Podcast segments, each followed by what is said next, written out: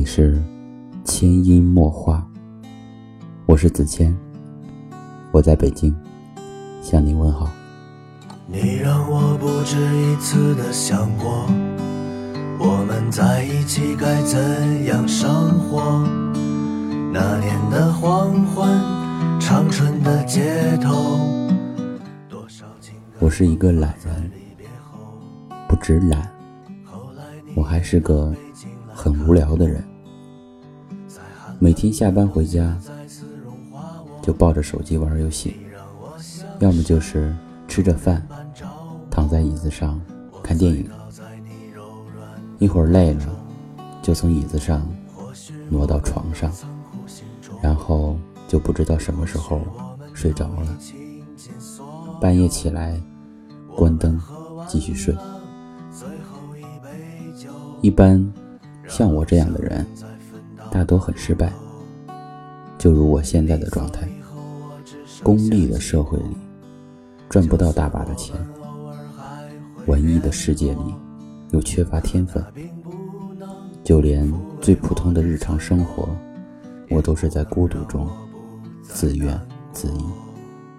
有兴趣爱好，却从未钻研；无技术水平，还妄自尊大；空怀一腔抱负，却从不坚持去做。完全就是传说中眼高手低，分不高还低能，空有一番天子的心，却没有天子的命。别问我为什么不出去找人玩，我有朋友，但是都很远。作为一个孤独的穷人来说，社交成本不只是钱的问题。朋友说：“你这样跟死了有什么区别？”其实很久前，我自己也发现这些毛病了。身体素质开始下降，肚子鼓出，与身材完全不成比例，眼睛越来越近视。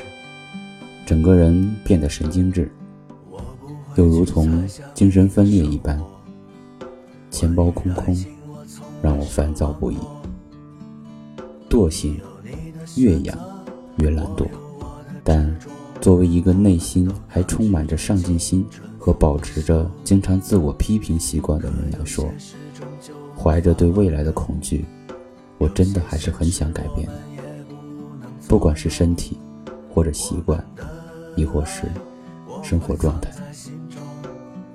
所以，我决定走出去。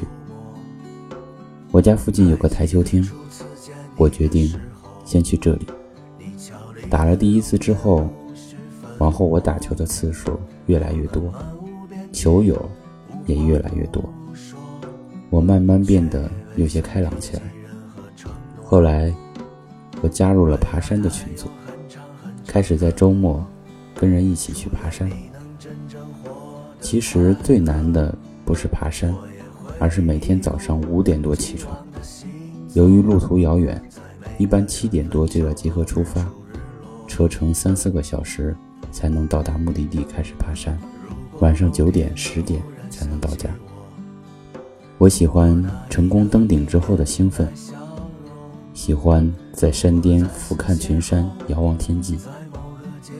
喜欢整天在密林和山脊穿梭，喜欢一群人在山顶聚餐开怀，喜欢未知的路上偶尔的惊喜。我变得越来越阳光，越来越积极。我还加入了一个骑行的圈子，和几个大叔还有小兄弟们一起半夜两点骑车去看升旗。周日骑行去远行十三陵水库、戒台寺。自行车公园、长安街刷街，偶尔我也会自己骑车看北京。原来还有这么多有意思的事可以做。我开始后悔自己为什么没有早点醒过来。当初那么长的时间的荒废，真的是如死人般虚度。爬山的时候遇到一个很阳光开朗的姑娘。她说她很享受独处，独处的时候她会学习，会瑜伽，会做美食，会读书，会运动。就算是一个人逛街，他也很享受。自己喜欢什么就买什么，很少需要别人的建议或者参考。每次跟姐妹们一起逛街，他从来都是帮她们去看的，而且他在很久前已经在准备考研了。这样的独处，才是真正的高质量的独处吧。而这优秀的姑娘，让我倾慕而又自惭形秽。反观我以前的生活，孤身一人在北京，独处确实很孤独，也很寂寞。而那时在迷茫的生活里堕落沉沦，日复一日虚度光阴，那才是真正的庸俗。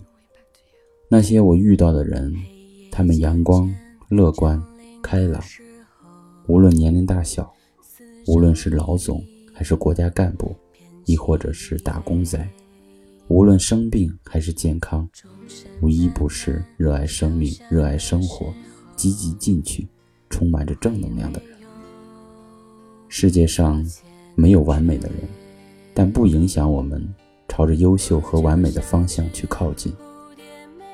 事实上，我们大多数人连最基本的能力其实都欠缺很多，就不如缺什么补什么。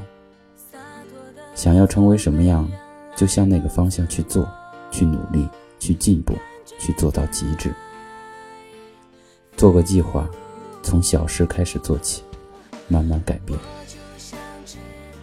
走出去，找事做，只有做事才有机会。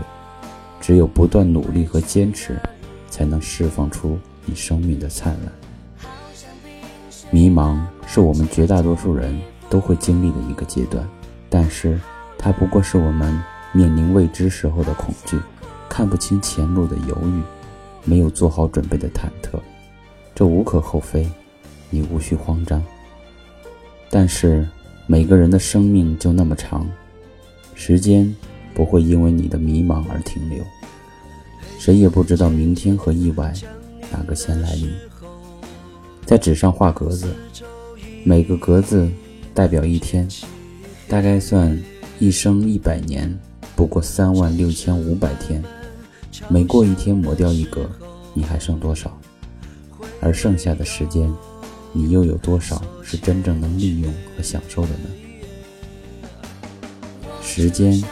是每个人的不可再生资源，所以，如果有空，你不如好好提升自己。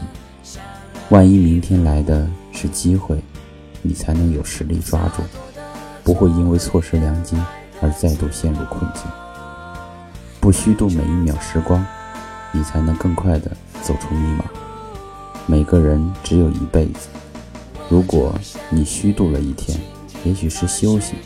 可是，如果你在日复一日的虚度，就如同死去了一天又一天。当某天你觉醒了，复活了，却不得不从头开始，宛如一个大龄的新生儿，什么都不会，什么都没有，岂不悲哉？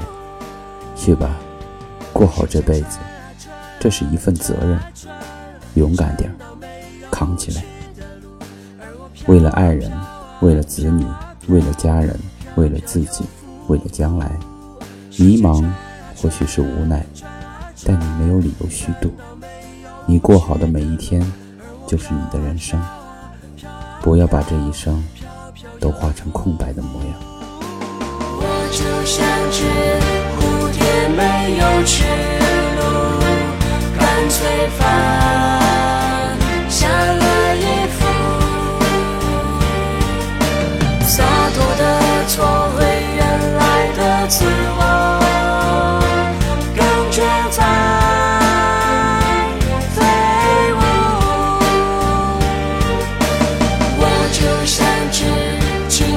在水中。